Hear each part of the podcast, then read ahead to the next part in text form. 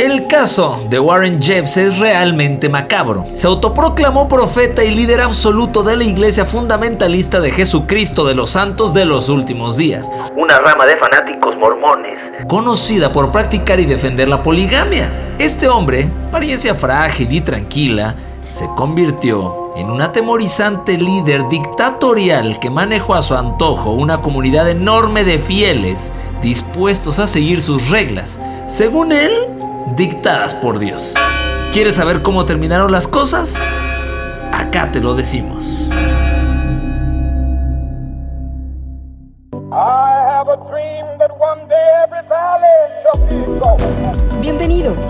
Estás escuchando Histeriadores, un espacio donde platicaremos de historia, pero te contaremos las cosas como realmente pasaron y no como aparecen en tu libro de texto gratuito conducido por Daro Carrillo y Feror Casitas.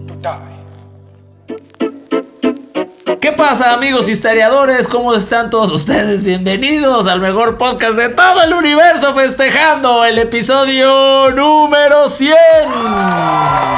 ¡Mi querido crack! ¡Chingao! 100 carajo, 100 mi crack. ¡Lo logramos! Se llegó, se llegó al número 100. Estoy que no puedo de felicidad. Increíble. Y lo estamos celebrando ahora sí con un gran destilado, mi crack. Con lo que queda de la etiqueta negra. Híjole. Salud, amigos historiadores. Espero que ustedes ahora sí se estén sirviendo algo. porque hoy es momento de celebrar, de festejar, de pasarla bien como cada episodio y como cada martes.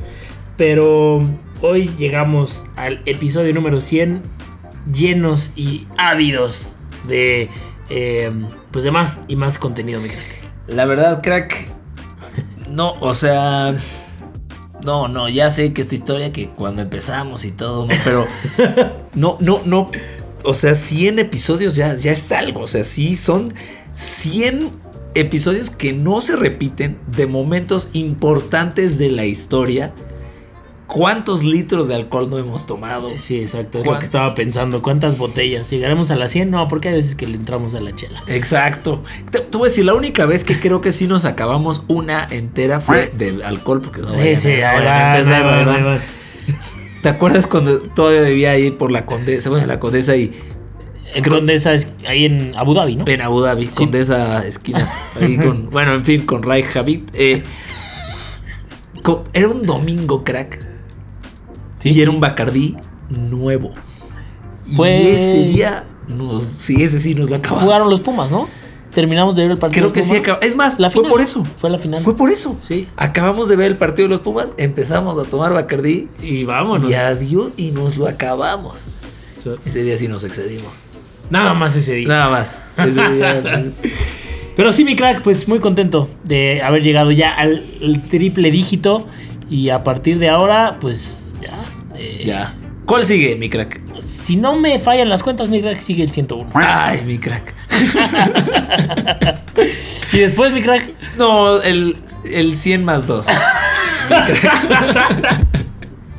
Vamos a tener de aquí al 200 que tener muchísimo cuidado, sí. crack. De hecho, nos vamos a brincar. Así como los elevadores en Estados Unidos que se brincan el, el 13. mi crack. Entre más eh, va subiendo, pues este menos, menos pisos hay. Así es, va a estar peligroso, sobre todo si está en presencia del alcohol. Me dijeron, crack, eh, gente que de repente se nos acerca para saludar y que la foto. Me dijeron, oye, ya, ya descubrí que sí son unos borrachos. O sea, genuinamente son unos borrachos. Y la verdad es que, pues sí, crack. Muy, muy orgullosos. bien, Muy orgullosos. O, sea, tranquilos, no somos mala copa. No, para nada. de hecho, cuando no bebemos somos bastante aburridos. Sí. Entonces, pues, por eso lo hacemos. Es, el sacrificio del que ya hemos venido platicando durante 100 episodios, porque no se sepan, pero estamos festejando. Sí, sí, sí. Es el sacrificio que hacemos pues para entretener a la gente, ¿no? Para llevarle un podcast de calidad, con contenido interesante, divertido, ameno, que les haga olvidar sus problemas, mi crack. Y la neta siento que estamos llegando, mi crack, al pináculo de, de nuestra carrera aquí. O sea, el, el, momento más top que hemos tenido, creo que ya llegó en Histeriadores, que es que la gente nos está mandando alcohol para que este podcast siga vivo. Sí, nos tardamos dos años y medio en lograrlo. 96 episodios. La verdad es solo era el pretexto del podcast para que sucediera eso, para que es. nos mandaran alcohol gratis. Eh, pero sí, mi crack, pues ya lo estamos logrando, ya nos están enviando pues varias botellas, ya recibimos eh, un par y por ahí hay otras propuestas que están un poco en el aire, mi crack. Por Sí. ahí nos escribió eh, Alejandra Ochoa ofreciéndonos, ofreciéndonos un néctar directo de, de Colombia. Es pesado el néctar, mi crack, no sé si alguna vez lo has probado. No, mi crack. Es no como, tipo, es un destilado, pues tipo el tequila, el mezcal, este, el... Sin albur el anís, mi crack. Sí, tengo que especificar. algo pero así, algo así como también la cachaza en, en Brasil, ¿no? Son, es un Bebida fuerte. Fuerte, muy fuerte y que te da una este, cruda De aquellas. considerable, ¿no? Pero bueno, nos escribió que nos va a mandar un néctar. eh, ya estamos eh, en comunicación con ella. Y además nos escribe respecto al último episodio de Crack. Dice literal: Estaban muy borrachos. Ya hablaban en letra pegada. Yo creo que traía mal ahí la configuración de su. Spotify. Sí, debe haber sido eso. Sí, yo creo que fue por ahí. Acá Francisco Amaya dice, buen día señores, soy un fan que vive en el extranjero, en Canadá, y me hubiese gustado poder enviarles un alcohol típico de aquí, un whisky de, de Maple que se llama Sortilege. Ah, cabrón. Pero debido por varias razones, seguramente está indocumentado, no puede enviar alcohol por correo, entonces me gustaría al menos, ve nada más crack, poder enviarles una contribución para que se compren el alcohol de su gusto. Háganme saber dónde puedo enviarles algo y les agradezco por su podcast. Son a toda madre. Merci, les a mí. No, dice no, no, no, no, no, no. O sea, este. Francisco Amaya. Dice. Este brother, o sea, lo vamos a sentar aquí, eh, sin albur, sin albur, lo vamos a sentar aquí la próxima vez que venga de Canadá y va a contribuir también con sus ideas y su mente. Su genialidad. Su genialidad, o sea, no lo puedo creer, mi Es crack. que te voy a decir, a No. mí me gusta que no hay límites. No, es, no les pueden enviar alcohol, yo hago. O sea, compren ustedes. Hago que las cosas sucedan. Claro. ¿no? Se Le damos valora. la vuelta, le damos la vuelta, vemos, vemos cómo le hacemos. Pero una vez más, ¿no? Se, se desbloquea un nivel. Se ¿no? desbloquea. se Sí, desbloquea sí, un nivel. de acuerdo. Este, y amigos, pues ya estamos recibiendo transferencias también bancarias. Contáctenos ahí en redes y les pasamos nuestra clave. Exacto, exacto. Porque mi crack, pues te está diciendo este crankcisco Sí. que el alcohol que nosotros queramos, ¿no? Creo Sí. que va a ser la primera vez, mi crack, que vamos a poder beber un Blue Label.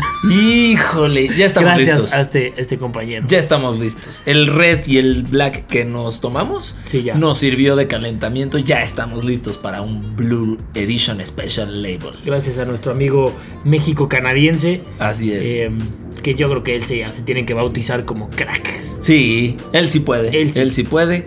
Y qué gran episodio. Mami, que tienes todavía otro Falta comentario. Tú uno, sí. mi crack. Este, no te preocupes, mi crack. Eh, tenemos otro comentario. Nos escribió Mariana Ochoa. Dice: Soy su seguidora número mil. La verdad, hace tiempo que el buen George Alvarado me había recomendado escucharlos. Y por desidia me estaba perdiendo de tan buen contenido. Ya me estoy poniendo al corriente. Saludo, saludos. Saludos. Ah, creí que iba a decir salud, pero no. saludos. Eh, pues yo creo que este mensaje tiene mucho, mucho tiempo, crack, porque pues, fue la seguidora número mil. Eso pasó, creo que en a las dos horas de abrir el podcast. No sé si era mil millones. A lo no mejor lo especifica. No especificó. Pero muchas gracias a Mariana Ochoa. que nos mandó ahí su Que mensaje. andamos de moda con el apellido, ¿no? Con el apellido de Guapo Memo De Ochoa, guapo mi Memo Ochoa. Pues ahí está mi crack. Los cuates de la provincia. sí, sí, ahora sí, más literal que nunca. Correcto. Y me gustó este tema para que sea muy macabro. Eh, cuando se juega con la fe, pueden salir cosas desastrosas, crack. Sí, es- esta historia es este. Sí, es, está loquísima, ¿no? Como, o sea, yo no puedo dar crédito que en el pleno siglo XXI todavía exista este tipo de pensamiento, de ideología, de sectas, de grupos que, que piensen de esta manera. Em, pero bueno, pues. Mira, crack, si hay gente que piensa y defiende y argumenta que la Tierra es plana, sí. ni modo que no pasara algo Que el así. hombre no llegó a la luna. Que el hombre no haga, no, Bueno, En fin, pero bueno, pues vámonos con la historia de eh, Warren Jeffs, mi crack. Eh, y amigos, resulta que a finales del siglo XIX, Cuando Leroy S. Johnson tenía tan solo 8 años, él fue bautizado en una iglesia muy particular llamada la Iglesia Fundamentalista de Jesucristo de los Santos de los Últimos Días, que para fines de este podcast estaremos eh, nombrando como la IFSUD. La IFSUD. La IFSUD. Eh, por sus siglas, ¿no? Y justo un año después de que el cuarto presidente de esta iglesia, que se llamaba Wilford Woodruff, anunciara el fallido manifiesto que prohibía la poligamia, ¿no? Años después, Johnson se trasladó a una zona de Arizona llamada Short Creek, donde la poligamia empezó a cobrar fuerza. Tómala. Eh, y esto va a ser pues tema medular de este episodio, ¿no? En 1949 Johnson asumió un papel ya mucho más de liderazgo dentro de la IFSUD y en julio del 53 el gobierno federal hizo una redada en su comunidad allá en Arizona de aproximadamente 400 fundamentalistas en la que fueron arrestados 263 niños, 150 de los cuales no pudieron regresar con sus padres. Esto pues obviamente fue un desastre ya que el gobierno no logró terminar por completo con la poligamia en esa zona y unos años después, en 1960, Short Creek pasó a llamarse Colorado City, mi crack.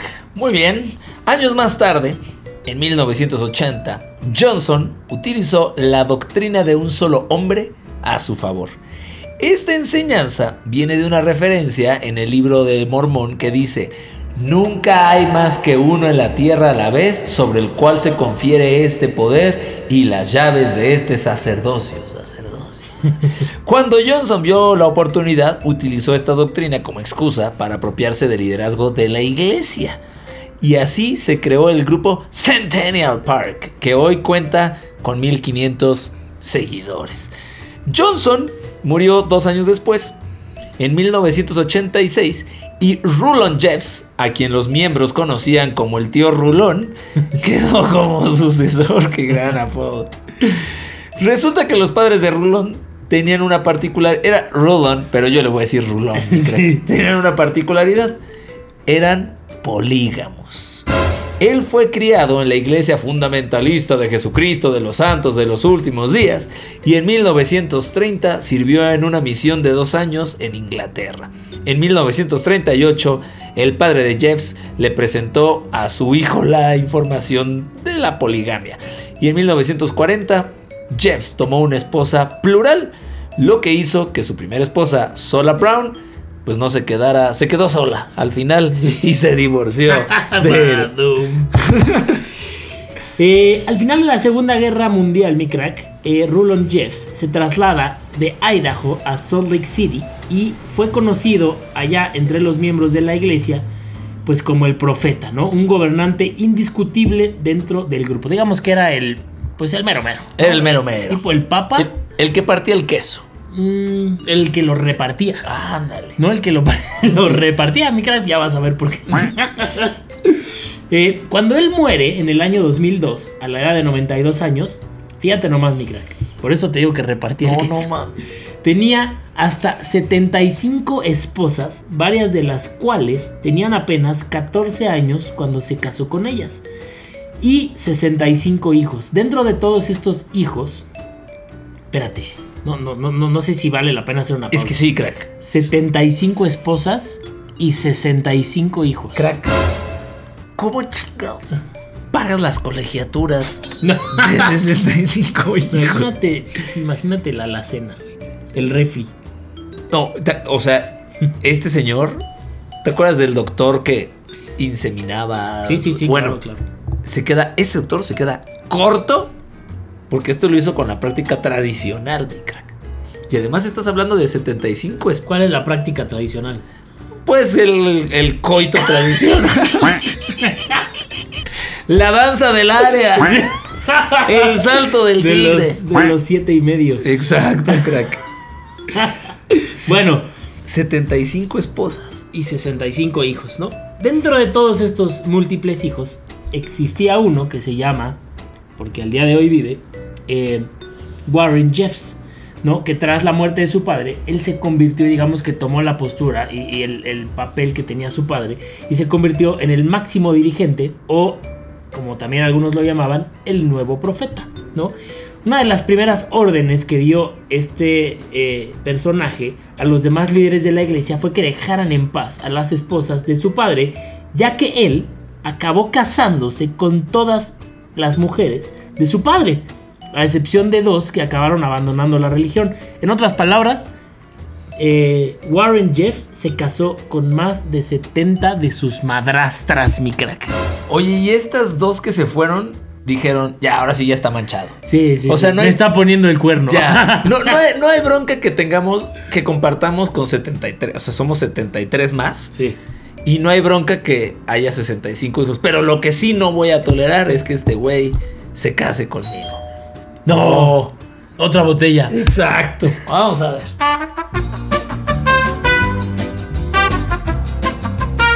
Bueno, por si hubiera alguien que no sabe lo que es la poligamia. eh, la poligamia es un tipo de matrimonio donde se permite que una persona esté casada con más de un individuo a la vez. ¿No? Según las enseñanzas de la iglesia, un hombre necesitaba un mínimo de tres esposas para poder entrar en el reino celestial. Esto causó un problema con los jóvenes que crecían en la religión ya que las jóvenes pues eran prometidas como esposas plurales a los hombres mayores, ¿no? O sea, eran para los para los patrones, ¿no? Claro. No, no, no tanto para los chavos como tú y como yo, mi crack.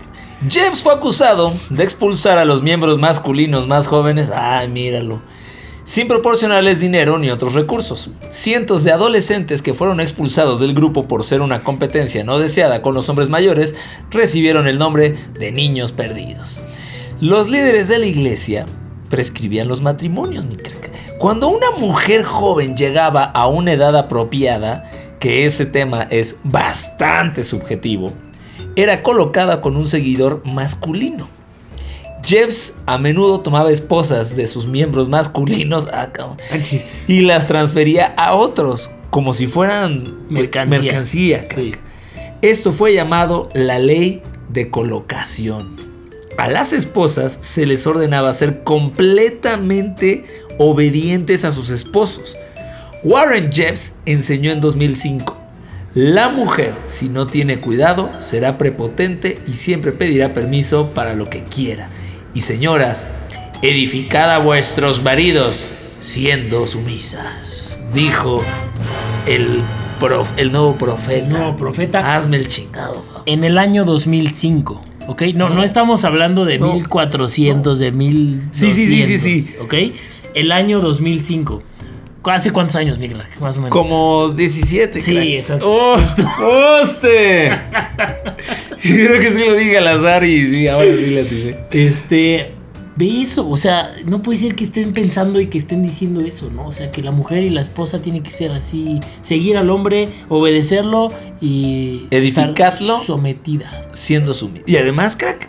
O sea, el problema no es que solo lo diga, sino que lo sigan. Claro, lo reciben, ¡Guau! ¿no? Sí, vaya que lo recibieron. Eso sí. bueno, Rulon Jeffs, el padre de Warren, inventó la frase manténgase dulce o en inglés keep sweet, ¿no? Que es pues de alguna manera una forma sutil de decir sea obediente, ¿no? Y era como el pues el modus operandi de esta eh, secta y de este como la filosofía, ¿no? Detrás de, de todo esto era el tú tienes que obedecer, güey. O sea, Punto. mantente sweet, no te enojes, no le hagas no le hagas de pedo. Eh, ¿no? Principalmente. Ni de pedo, ni de tos, ni de jamón. Y tú nada más obedece a lo que dice el Señor. ¿Era keep sweet o don't fart it? Exacto. ¿No? sí, sí, sí. Don't shit it. Don't shit. Y mientras tanto se suponía que las madres no debían mostrar afecto en público a sus hijos porque solo el padre y el profeta podían hacerlo. No mames. Había informes de que la religión seguía su propia versión de la ley de Sara. Esta ley requería que las mujeres se ayudaran a prepararse para los encuentros sexuales con sus maridos. Aquellas mujeres que no participaban eran enviadas lejos para redimirse y sus hijos podían ser entregados a otras mujeres. ¿no? O sea, si no participabas acá en todo el tema eh, En la- íntimo, en la ceremonia. ¿no? Este, te mandaban lejos a que te reformaras, y tus hijos eran entregados a otras, damas. No manches, en noviembre de 2011, crack, amigos historiadores que nos acompañan en el episodio de Centenario. Saludos, Salud, mi crack, por 10 de por, por el episodio.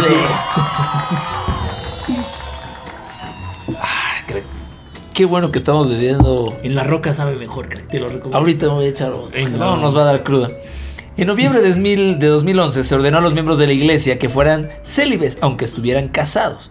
Luego, a finales de 2012, de 2012, Hace 10 años, güey. hace 10 años, crack, una nueva regla enseñó que a las mujeres solo se les permitía tener relaciones sexuales con uno de los 15 hombres elegidos que fueron nombrados portadores de la semilla.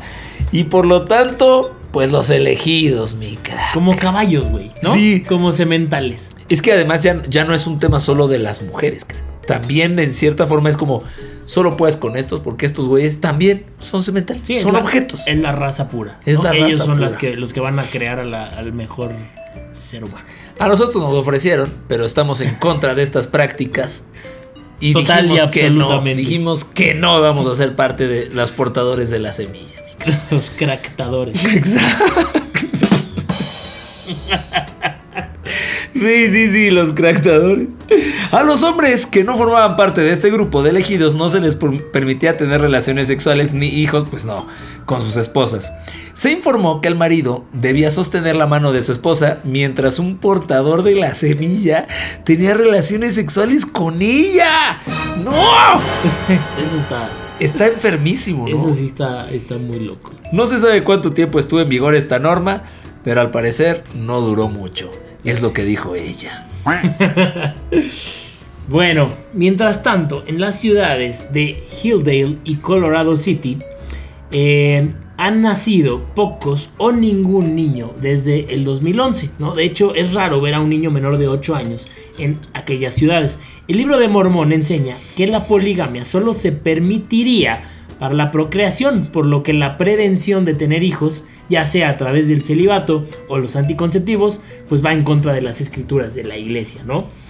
Warren Jeffs sirvió durante un tiempo como director de una escuela que se llamaba la Alta Academy, eh, nada más que por 22 años, en Little Cottonwood, allá cerca de Salt Lake City. Pero dentro de la escuela era conocido por ser un estricto disciplinador, así como un pervertido sexual. Apenas. Ahora sí se puso el título de pervertido sexual. Ahora sí, mi crack. Antes, profeta. En julio del, eh, del 2000, Jeffs dijo a sus seguidores que sacaron a sus hijos de las escuelas públicas, lo que provocó el cierre del Distrito Escolar Unificado del Colorado City, porque ya eran como unos 400 niños en su momento. mi crack. Hoy en día la mayoría de los niños que pertenecen a esta secta son educados en casa y las niñas rara vez reciben más de un quinto grado de educación. No mames, que neta parece, crack, como si estuviéramos hablando de, de la prehistoria. No, no, De la antes de Chabelo. Sí, exacto. Sí, sí, sí, no. es- esto es, es increíble, ¿no? En 2002, mi crack, Jeffs decidió apretar las tuercas e instituyó, si lo dije bien, sí, reglas rígidas para sus miembros. Ah, caray, qué Tenía varios. Pleonasmo.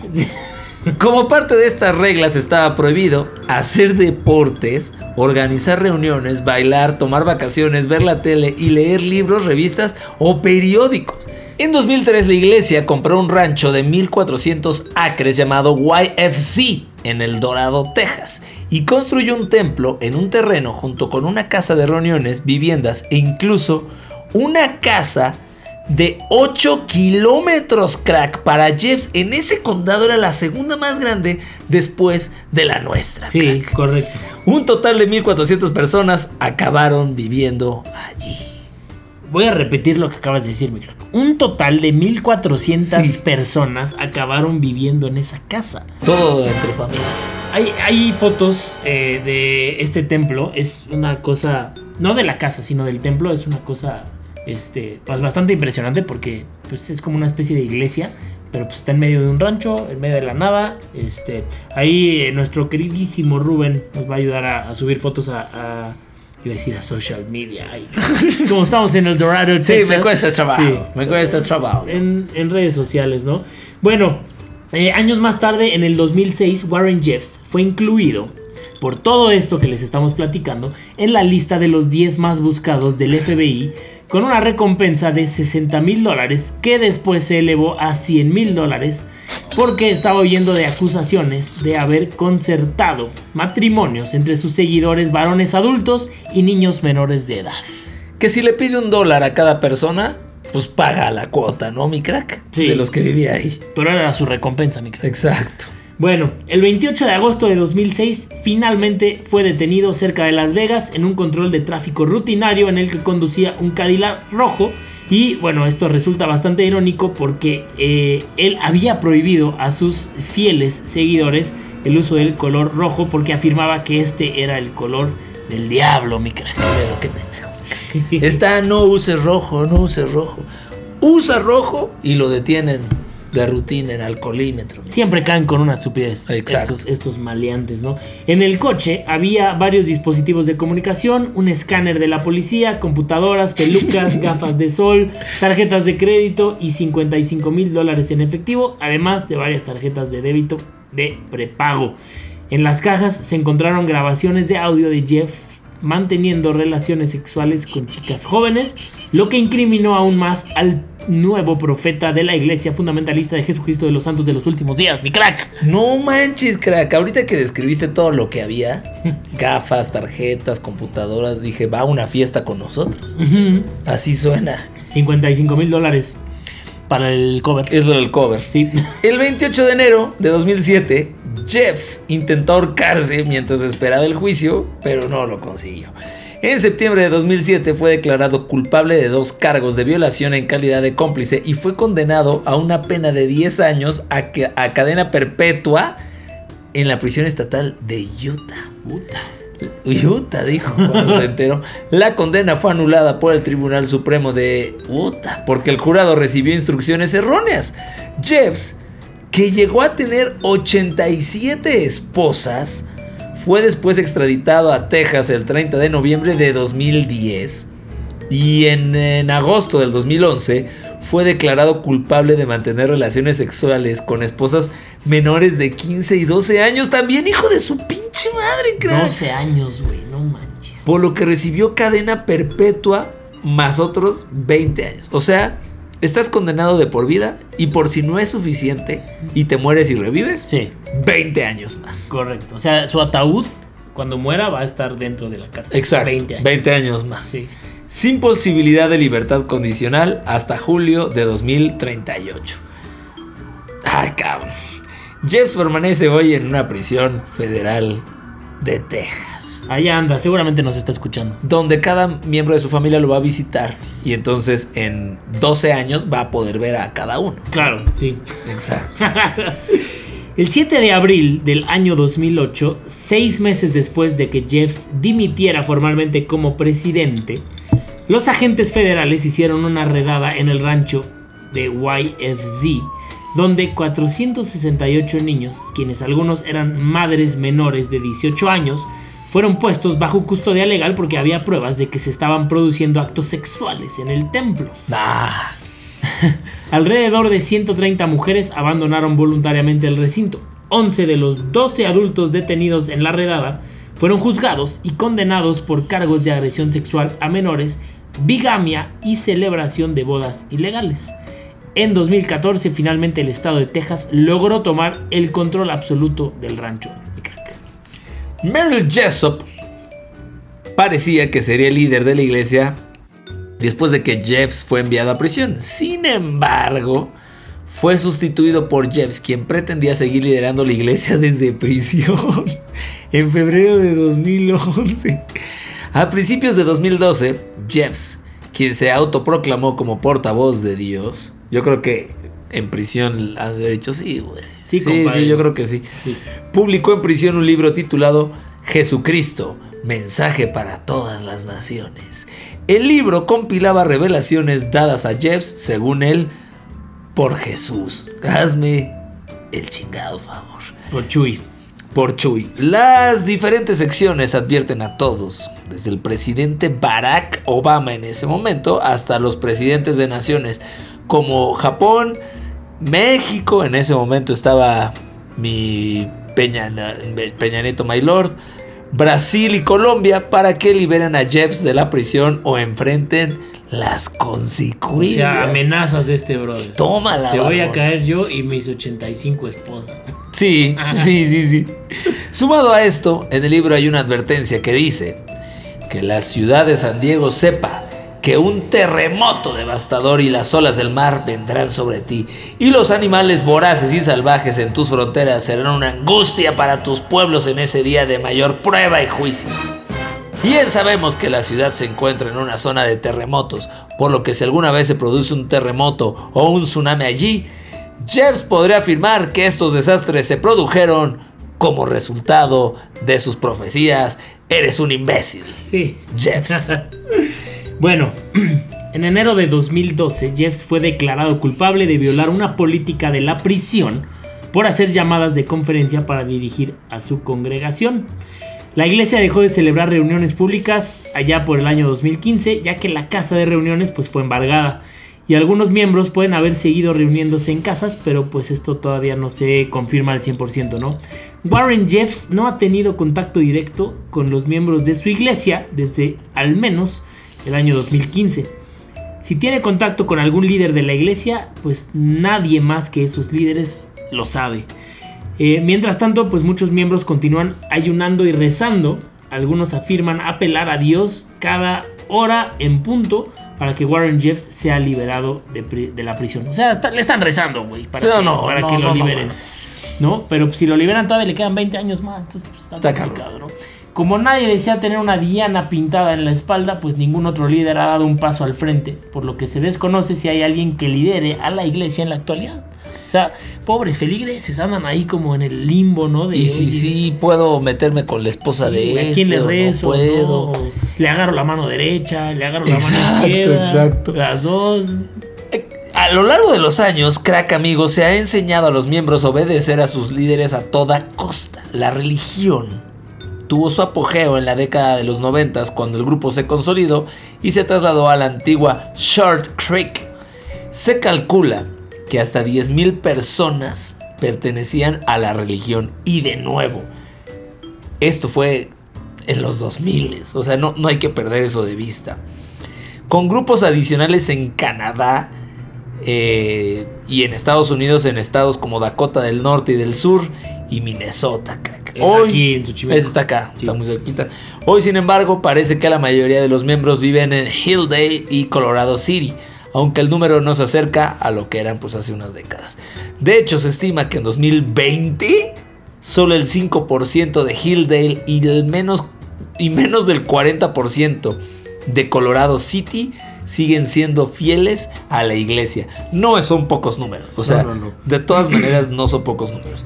Una de las reglas de la IFSUD era que no permitía a los negros unirse a la secta, además racistas. Todo mal. Además Todo, de todo, absolutamente mal. racistas. Jeffs declaró en un sermón, la raza, es ne- la raza negra es el... La raza es negra, compadre. ¿Qué pasa, ese- Si te pasas de ver, sí, siento que saqué la navaja. La raza negra es el pueblo a través del cual el diablo siempre ha podido traer el mal O sea, lo más racista que puede existir, Sí. ¿no? Bueno, una consecuencia bastante alarmante de lo que sucedió dentro de la IFSUD ocurrió en el área de Colorado City o Hilldale, ya que tenía la tasa de incidencia más alta del mundo, crack, del mundo, de el síndrome de Down poligámico, que es una rara condición genética. Los expertos afirman que la elevada tasa de incidencia es el resultado de los matrimonios entre primos de dos de los fundadores de aquella ciudad, que eran Joseph Smith Jessop y John Yeats Barlow. La deficiencia provoca una discapacidad intelectual, rasgos faciales inusuales, malformación cerebral y ataques epilépticos. Pobre. Te lo digo, Pedro, para que lo escuches. Monterrey. Exacto, exacto, exacto. qué, qué, qué pobres niños, creo. No manches, Pobres sea, niños. qué horror. A las mujeres no se les permitía cortarse el pelo ni llevar maquillaje o pantalones. Los vestidos debían cubrir las rodillas. Eh, muchas mujeres solían llevar vestidos de manga larga con medias o pantalones largos debajo y suelen llevar el pelo recogido. Se les enseña que no deben cortarse el pelo ya que deben ser lo suficientemente largo para lavar los pies de Jesús en la segunda venida. Mi crack, te echo de menos Ah, cuando crack. no grabamos cada semana. No, crack, agárrame la onda. La verdad es que es un episodio complicado. Segunda avenida, ¿cuál, crack? Yo creo que ya habían pasado Ya varias, ya varias Sí, venidas, y habían 200 hijos. crack. Imagínate, ¿no? Bueno, los hombres suelen llevar ropa un poco más sencilla, con una camisa de cuello de manga larga y pantalones. No se permiten tatuajes ni piercings.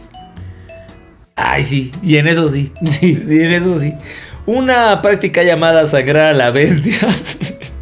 Lo siento, pero siento que es un modo muy feo de decirle. Fue una táctica común utilizada por los miembros de la EFSU durante muchos años.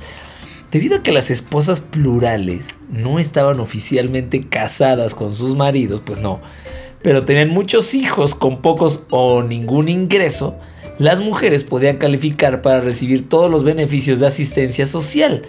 Cuantas más esposas e hijas, eh, perdón, e hija, o hijos, Hijes. tenía un hombre, mayor era la ayuda gubernamental que recibían las familias. También yo creo que en Texas dijeron, no te pases de, "Ve, ¿qué pedo con 200 hijos, cabrón? Defraudar al gobierno y tomar el dinero de los opresores se consideraba un acto noble. En los últimos años, el gobierno ha sido más estricto en no permitir tanto fraude en la asistencia social, especialmente para aquellos que se llamaban a sí mismos solteros, pero tenían hijos que podían ser rastreados por un miembro de la O iglesia. sea, exprimiendo al gobierno a más no poder, sacándole todo el provecho. Todo, todo mal, en todo. En absolutamente todo, crack. Y estoy seguro que gran parte de lo que traían en mente era un tema económico. Sí, O sea, claro. porque este tipo de sectas siempre eh, terminan siendo millonarios, ¿no? Para construirte una casa de 8 kilómetros donde quepan 1400 personas, pues de dónde sacas la lana. No manches, qué locura. Bueno, eh, ya para finalizar, durante muchos años la religión de la Ibzut ha sido un culto sociológico sin ningún propósito teológico. El grupo se ha reducido en la última década a posiblemente menos de 3.000 seguidores, aunque el número real pues, ha sido complicado de determinar. Algunos especulan que en los próximos años no quedará nadie en la religión. Los que siguen aferrados a su fe esperan eh, ávidos la liberación de su profeta, que parece destinado a permanecer en prisión el resto de su vida, mi crack. Se van a esperar que se muera y luego 20 años más para que regrese Eso es correcto. su nuevo profe. La resurrección, en vez de tardar tres días, va a tardar 20 años. No mames, este güey está loco y está enfermo y está podrido. Vamos a subir una foto de este brother. Bueno, va a ser seguramente la foto también de portada del episodio. Pero, o sea, nada más de verle la cara, o sea, le ves, o sea, transmite mucho la cara. O sea, sí le creo que haga hecho todas estas cosas. Y hay fotos de él, pues, en varias etapas de su vida, ¿no? De joven, de un poco más adulto. Y, y fotos actuales se ve el cuate completamente ya destruido. No, o sea, no, y, no, y no. envejecido y. En fin. No dabas un quinto por él, crack. No, no daban nada, güey. Pero bueno, pues claramente sus 200 mil esposas. Sí daban. Sí. Ellas sí, sí le daban. No manches, crack. Sí, y, y también, sí. los invitamos también a que empiecen a, a buscar también un poco porque es también bien impresionante como la estética de las esposas, porque todas son muy parecidas y todas están vestidas igual y todas tienen el mismo corte de pelo. Es, es, es una cosa que no logro entender, mi crack. No Wow, si no, tú- no, no, no, no. Ahorita que estoy viendo y las imágenes y la, como tú dices, ve, ve esta imagen. Ya sé que ustedes no la están viendo, viendo amigos historiadores, pero Habiendo. como con este look setentero, con el chongo así, todas vestidas de colores, color Pasteles, pastel, ¿no? Colores, color, dispensen. Pero sí, crack. Este. No, ma, qué locura este güey. Sí, Wow. sí, sí. No, no, no, es, es, es una cosa muy, muy impresionante. Y lo que ya venimos diciendo, ¿no? En, en- a, lo largo del, a lo largo del episodio, mi crack, eh, esto está pasando hace menos de 10 años. Oye, crack, una duda. Si este güey no se hubiera metido con menores de edad, no estaría cometiendo ningún delito, ¿verdad? Eh, O sea, lo agarraron pues, por eso. Eso fue, ajá, lo acusaron por eso, ¿no? Eh, pues no, no, no, creo, mames, o sea... No mames. No, Sí. increíble. Sí, porque no es una amenaza, ¿no? No te estoy obligando. No, las violentaba. o sea, todo, otra vez. O sea, psicológico sí. Sí, claro, hay, hay una este, manipulación psicológica, pero pues todo parte de lo mismo, ¿no? De lo que, con lo que empezabas el, episodio de la parte de la fe, el Dios, el profeta. Pero, pero no, es un de religión. No, por eso, es eh, todo esto que estoy diciendo hace que la gente crea en él. Sí. Crea que lo que él está diciendo y lo que él está haciendo es lo correcto, es lo que me va a llevar a la salvación, es lo que me va a llevar con... Eh, una vez que muera me va a llevar al, al, paraíso. Al Olimpo, al paraíso, al... Madres. Bueno, pues qué historia tan macabra esta de Warren Jeffs. Gran episodio para el número 100. Y mi crack, es momento de pasar a la efeméride número 100. Las efemérides. Así es, mi crack. Vámonos rapidísimo a la efeméride. Porque resulta, y esta te va a gustar, y la efeméride creo que más, mi crack. Puede ser. Y ahora que estamos en tiempos de mundial y de fútbol, échele. Ahí te va, mi crack. Resulta que un 29 de noviembre, es decir, un día como hoy, pero de 1899, en Barcelona, España, se funda el Fútbol Club Barcelona. No. Te lo prometo que sí, mi crack. Conocido popularmente como Barça, es uno de los cuatro clubes profesionales de fútbol eh, pues más populares allá en España. Eh, el Fútbol Club Barcelona fue fundado, no sé si tú sabías, mi por un grupo de 12 aficionados al fútbol que fueron convocados por un estudiante suizo llamado Hans Gamper mediante un anuncio publicado en la revista Los Deportes el 22 de octubre del el mismo año. El nombre original escogido fue Football Club Barcelona, es decir, en inglés, y se designó al suizo Walter Wild como primer presidente del club por ser la persona de más edad de entre de, entre de los presentes. Según las estadísticas que realiza la Federación Internacional de Historia y Estadística de Fútbol, así ¿Ah, Barcelona es el mejor equipo de fútbol europeo y mundial de la primera y segunda década del siglo XXI y lidera el ranking global del siglo con 5.228 puntos, con una diferencia de 365 puntos sobre su acérrimo rival, el Real Madrid.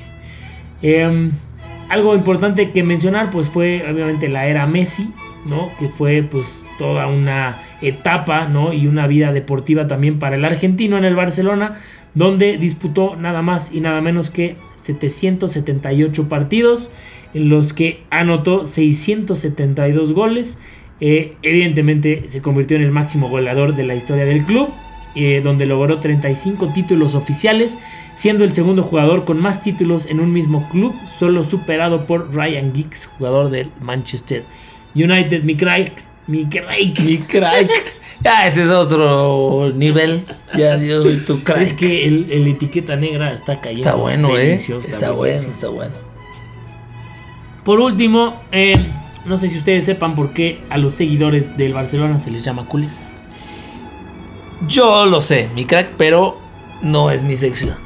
Y además tú vas a tener el dato que, así exacto y detallado. Bueno, resulta que cuando el Barça jugaba en el campo de la calle Industria, allá en Barcelona, pues muchos espectadores se sentaban sobre un muro para ver los partidos.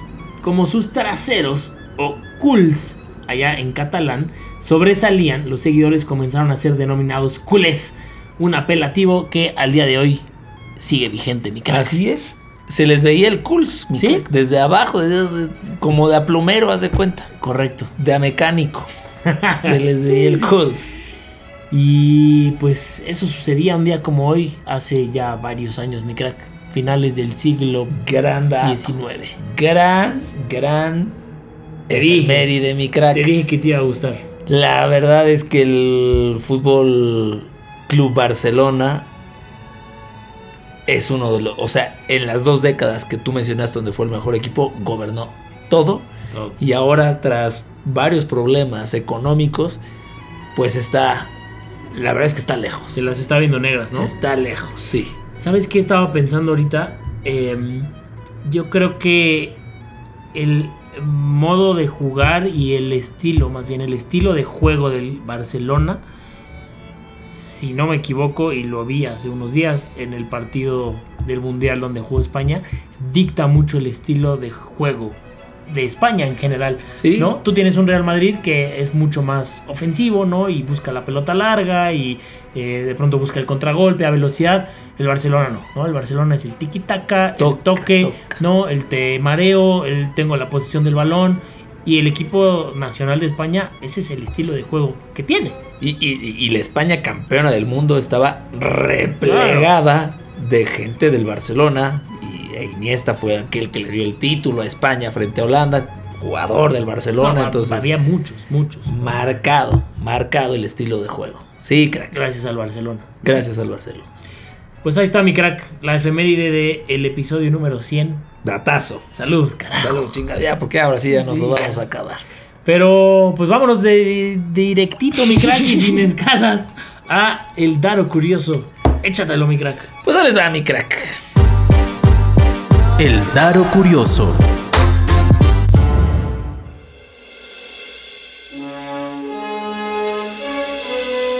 Hemos escuchado que no es que ahora la esperanza de vida es este mucho más grande porque en la época de las cavernas se morían bien chavos, mi crack.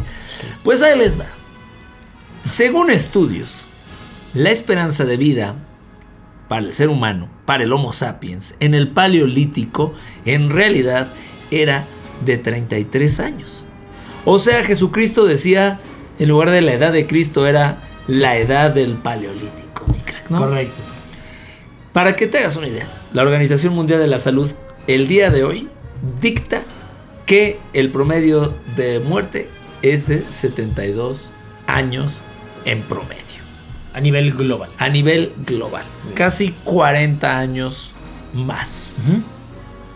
Los cazadores y recolectores primitivos solían parecer, eh, más bien, morían por enfermedades de naturaleza crónica y se infectaban con entes eh, patógenos de tracto intestinal y virus oportunistas que se hospedaban en su organismo a largo plazo. O sea, a veces la carne que comían pues puede tener alguna infección y esa es la principal causa por las que se morían.